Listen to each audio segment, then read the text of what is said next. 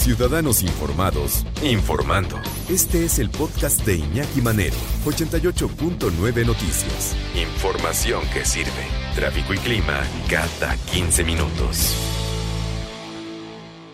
Sí, el cáncer, alguna variedad, algún tipo de cáncer sigue siendo pues eh, el tipo de enfermedad que más mexicanos afecta y son tipos de cáncer que tienen que ver con nuestro estilo de vida, a veces también eh, en um, la predisposición que puede tener nuestro organismo a padecer esta enfermedad.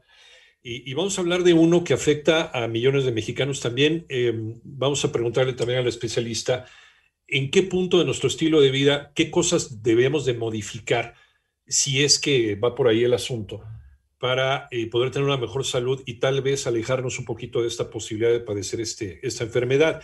Eh, estamos hablando del cáncer colorectal y ya hemos comentado infinidad de veces que la mejor medicina es la preventiva.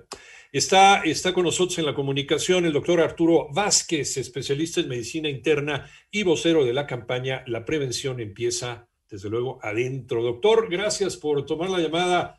Muy buenas tardes. Muy buenas tardes, Iñaki, a ti y a, ti, a tu audiencia. Muchas gracias. El cáncer eh, colorectal, eh, ¿tiene que ver también con nuestro estilo de vida? Sí, claro. Eh, mira, esta campaña que estamos empezando, que se llama La prevención empieza adentro, tiene eh, mucho de reflexión acerca de que nuestro estilo de vida, nuestros antecedentes familiares, particularmente los antecedentes familiares, nos elevan el riesgo de presentar cáncer colorectal hasta cuatro veces respecto a la población que no tiene antecedentes de cáncer colorectal en la familia.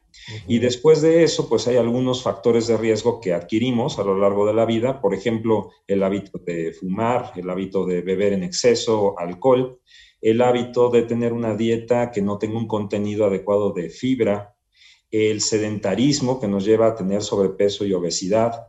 Todos estos son factores de riesgo que pudiéramos evitar salvo el antecedente familiar, ahí sí no podemos hacer nada, pero lo demás sí. Y esta campaña tiene como propósito enfocarnos en que se pueden evitar factores de riesgo y que hay algunas personas que ya habían tenido una identificación de estos factores de riesgo y que por lo tanto durante el año de 2020, el año de la pandemia, tuvieron que postergar su estudio de colonoscopía.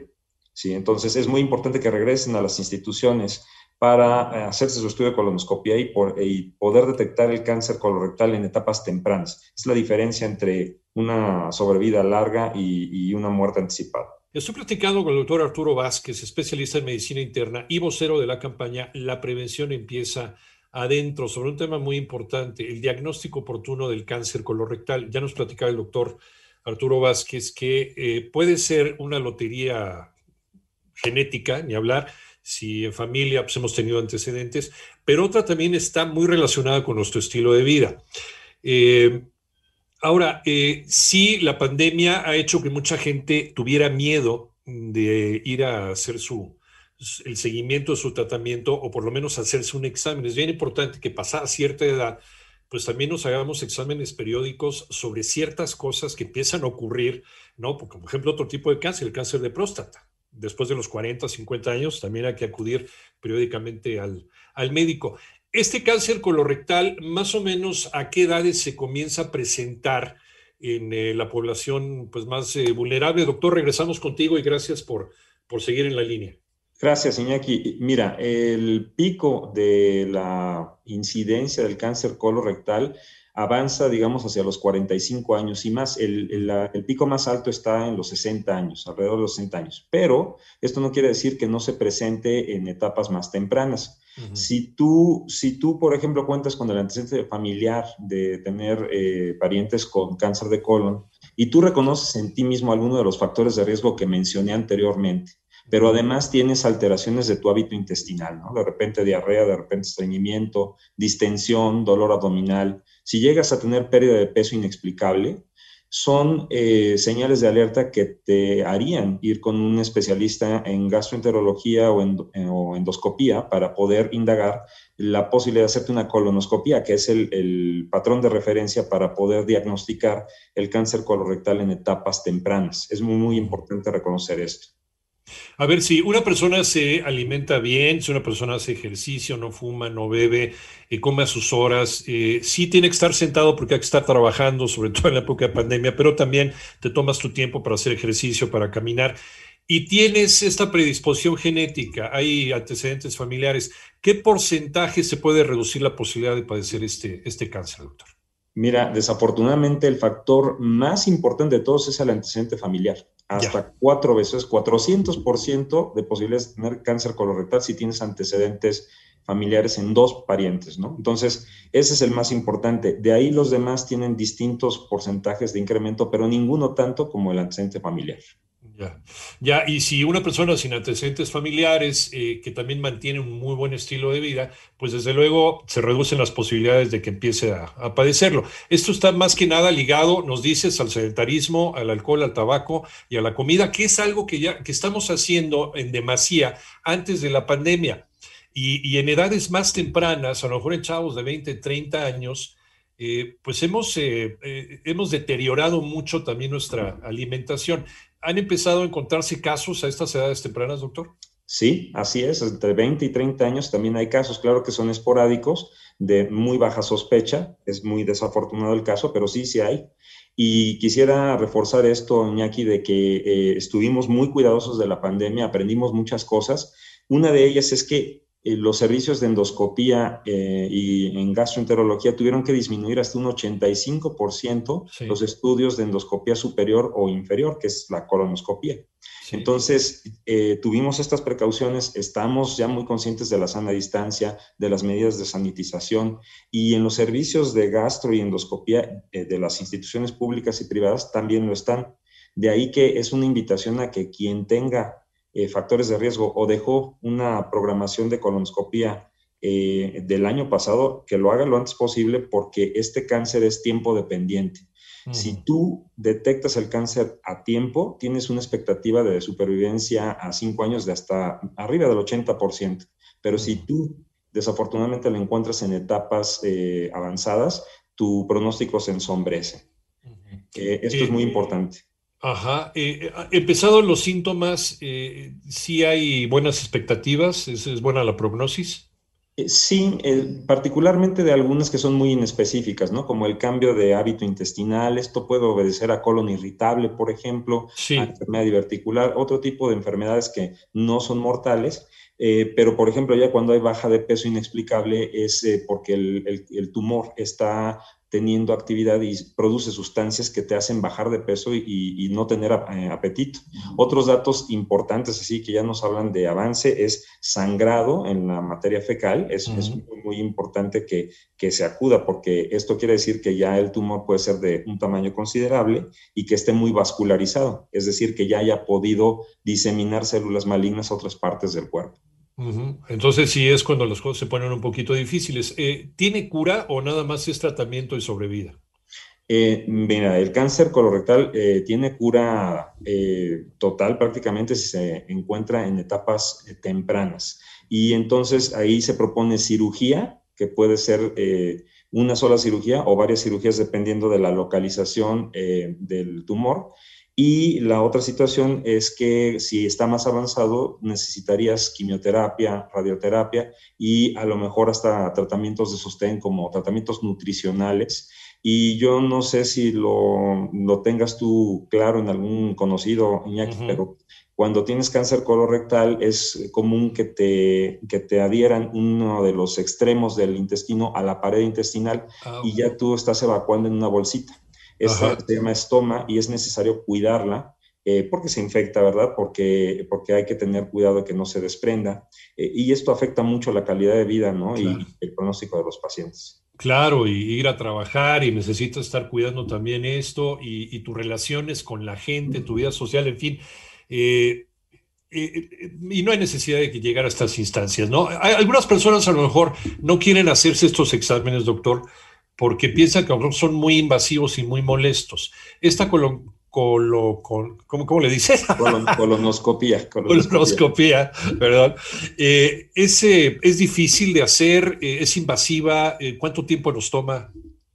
Mira, hay eh, diferentes asociaciones eh, médicas de gastro y endoscopía que certifican a los profesionales que la practican. El estudio se hace en salas que están destinadas para ese tipo de estudios, con material aséptico completamente, con poco personal. Ahorita las medidas de la pandemia es con el mínimo personal necesario y lo que se hace es que eh, bajo, eh, primero se prepara el intestino, es muy importante preparar el intestino, dejarlo completamente limpio el día anterior y llegar a la colonoscopia con el intestino limpio para poder tener una buena visualización. Se seda al paciente, se introduce el colonoscopio por la vía anal y se recorre el intestino para poder tener una impresión clara de cuál es el aspecto del tejido. Si fuera necesario, se pueden tomar biopsias ahí mismo y el estudio es eh, relativamente rápido. El paciente por la sedación no siente ningún dolor, está tranquilo, la sedación no tiene eventos adversos eh, importantes y el paciente se recupera de la sedación y sale en una corta estancia del, del, sitio donde se hizo el estudio. Eso sí, se recomienda que vaya con un guardián, ¿verdad? Para que pueda acompañarlo durante la salida del estudio. Pero es bastante, bastante llevadero el, el estudio, ¿no? No, y prefiere, pues, uno no debe preferir eh, un ratito de molestia, ¿no? A saber que estás bien o que hay algo y que se puede remediar en ese momento. Oye, rápido, una pregunta que nos han estado haciendo. Estos lavados, estos enemas que están haciendo muy populares, eh, ¿sirven para prevenir el cáncer colorectal? Como tal, no están indicados para prevenir el cáncer colorectal. Están, los, los, laxantes tienen indicaciones para los problemas de estreñimiento, en algunos casos de colon irritable, y en el caso del cáncer colorectal para preparar el estudio de la colonoscopia, pero no para prevenir el cáncer. Eh, nada más eh, un, un, minutito más de plática con el doctor Arturo Vázquez, que gentilmente ha estado en la línea con nosotros a platicarnos sobre esta campaña. La prevención empieza adentro es eh, el diagnóstico y la prevención, diagnóstico oportuno del cáncer colorectal. Creo que es algo muy, muy importante tomarlo en cuenta. Y haciendo un pequeño resumen, si tienes eh, eh, alguna eh, incidencia ¿no? familiar de este tipo de cáncer, es bien importante también que te hagas los estudios de manera frecuente. si fumas, si bebes, si tienes un desorden alimenticio, si eres sedentario, estás todo el tiempo sentado, no haces ejercicio, también con mucha razón. Pero es muy importante, nos dice el doctor Arturo Vázquez, si tienes esta lamentable lotería genética, que muchos lo tenemos para otras enfermedades, a quien lo tenga para el cáncer colorectal, puedes prevenirlo y si empieza, es, eh, puedes remediarlo incluso, puedes tener una, buena calidad de vida, puedes evitar que se convierta en algo peor. Doctor, gracias por seguir en la línea, ya nada más eh, un par de, minutos contigo. Eh, ya estamos platicando de cuáles podían ser ¿no? las cosas en nuestro estilo de vida que nos pudieran acercar a este tipo de cáncer, pero ¿hay algún cambio? ¿Qué cambio en la alimentación podemos hacer desde ahora, desde ya? Para a lo mejor prevenir un poquito más la aparición de esta enfermedad? ¿Comer más? ¿Qué cosas, doctor? Mira, en general los alimentos de origen vegetal, o sea, frutas y verduras, eh, tienen un contenido de fibra más alto. Hay que evitar eh, el exceso de carnes rojas, de grasas saturadas, eh, de carbohidratos complejos. O sea, este tipo de consejos son comunes para muchas enfermedades, ¿no? Entonces, eh, es, meramente comer, comer sano, tomar eh, agua, tomar agua simple es, es muy sano, evitar bebidas procesadas, también alimentos procesados. Esto nos ayudará a tener una mejor digestión, masticar bien, masticar bien, respetar el hábito de defecación es cuando tienes que ir al baño, vas al baño, no haces un hábito, ¿no? Entonces, todo esto nos, nos ayudará a prevenir. Y yo quisiera señalar que, el cáncer colorectal, pues es la tercera causa de cáncer más frecuente en nuestro país y es la cuarta causa en mortalidad por cáncer. Estamos hablando que 7 mil mexicanos mueren cada año por cáncer, cáncer colorectal y esto es, esto es muy importante. No, no debemos de dejar de ponerle atención solo porque sea menos famoso que otros, ¿no? Es, es un cáncer que 20 mexicanos mueren diariamente por él. Entonces, la, la, invitación es a que acudan con su profesional de la salud a realizarse su colonoscopia si ya estaba programada y si tienen factores de riesgo que puedan evaluar con el gastroenterólogo o el endoscopista la pertinencia de una colonoscopia, Iñaki. Y ante cualquier síntoma, yo creo que pueden ir con su médico familiar, su médico general, que seguramente los va a derivar con un especialista, doctor. De acuerdo, es eh, totalmente lo correcto. Ir con el médico para evaluar cuál es la situación y detener los factores de riesgo que mencioné y los síntomas eh, que están continuos, acudir al especialista para realizarse el estudio si está indicado. Doctor Arturo Vázquez, especialista en medicina interna, vocero de la campaña de la prevención empieza adentro. ¿En dónde podemos enterarnos más acerca de esta campaña y en dónde te encontramos, doctor? Teléfono, redes sociales. Iñaki, mira, para que la gente se entere generalmente del cáncer colorectal a nivel de paciente, les recomendaría la, página de la Fundación FUTEGE, la Fundación Teresa de Jesús, que es una fundación de pacientes que tiene información en su página balanceada para, para los pacientes, para que sepan cómo canalizarse.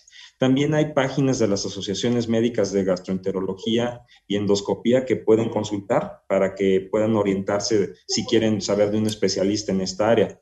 Y, más adelante, eh, dentro de los esfuerzos conjuntos, eh, la casa farmacéutica que está apoyando esto pondrá a disposición eh, redes sociales para poder contactar Iñaki. Muchísimas gracias, doctor Arturo Vázquez. Gracias a ti, Iñaki, y a tu audiencia. Un abrazo, muchas gracias. Seguirse cuidando, desde luego, porque tiene mucho que ver también con el estilo de vida que se magnifica, se maximiza esta posibilidad y este riesgo, porque no, no nos paramos del asiento y estamos pegados en la computadora todo el tiempo. Y si tenemos acceso también la despensa, estamos cerca de la cocina, pues se nos antoja la papita y se nos antoja el pastelito y, seguimos con una alimentación desordenada, ¿no? Y además tomando refrescos gaseosas en lugar de estar tomando agua, agua, agua simple.